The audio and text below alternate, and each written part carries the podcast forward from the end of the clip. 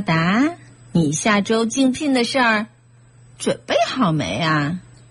准备好了，你就别操心了。你以为我想操心呐？你但凡能成熟点儿，我就不操心了。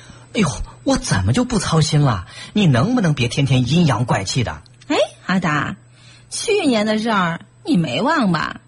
明明下午要竞聘，你居然中午还跟同学喝酒，结果把 PPT U 盘给搞丢了，演讲的一塌糊涂，排名倒数第一。玲玲，我最讨厌你这一点儿，你老是翻旧账，一次事儿你打算记一辈子你？你敢说你就干这一次乌龙事儿吗？哼，咱们谈恋爱的时候，你第一次去我家给我爸买的那酒，一进家门你就给摔了，弄得我爸都不知道说啥好了。你老是在关键时候掉链子，我说你了。咱俩结婚都这么多年了，你还记得我谈恋爱的时候的事儿？你是不是跟我有仇啊你？咱俩幸好可不是青梅竹马，要不然我穿开裆裤时候的事儿，你都能给我翻出来吧你？怪我翻旧账，你干嘛不长记性啊？我说那么多，你上过心吗？你自己想想，遇到大事儿，你什么时候办的利索过？你敢说你这一辈子就没失手打碎过东西，就没不小心丢过东西？我遇事儿不顺都是你给诅咒的，你这个乌鸦嘴！嘿，你！我不知道别的女人是不是都跟玲玲似的，整天翻旧账，陈芝麻烂谷子的事儿她都记得清清楚楚，随时晾晒。哎呦，我烦死了我！还怪我爱翻旧账。不看看自己干的什么事儿，翻旧账还不是为了让他长记性？哼！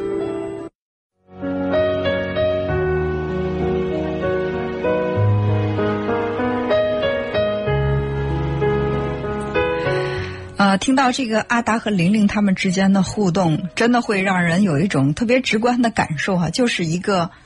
妈妈和一个孩子这样的角色，妈妈总是在提醒着孩子：你这儿没做好，你那儿还应该再好一点。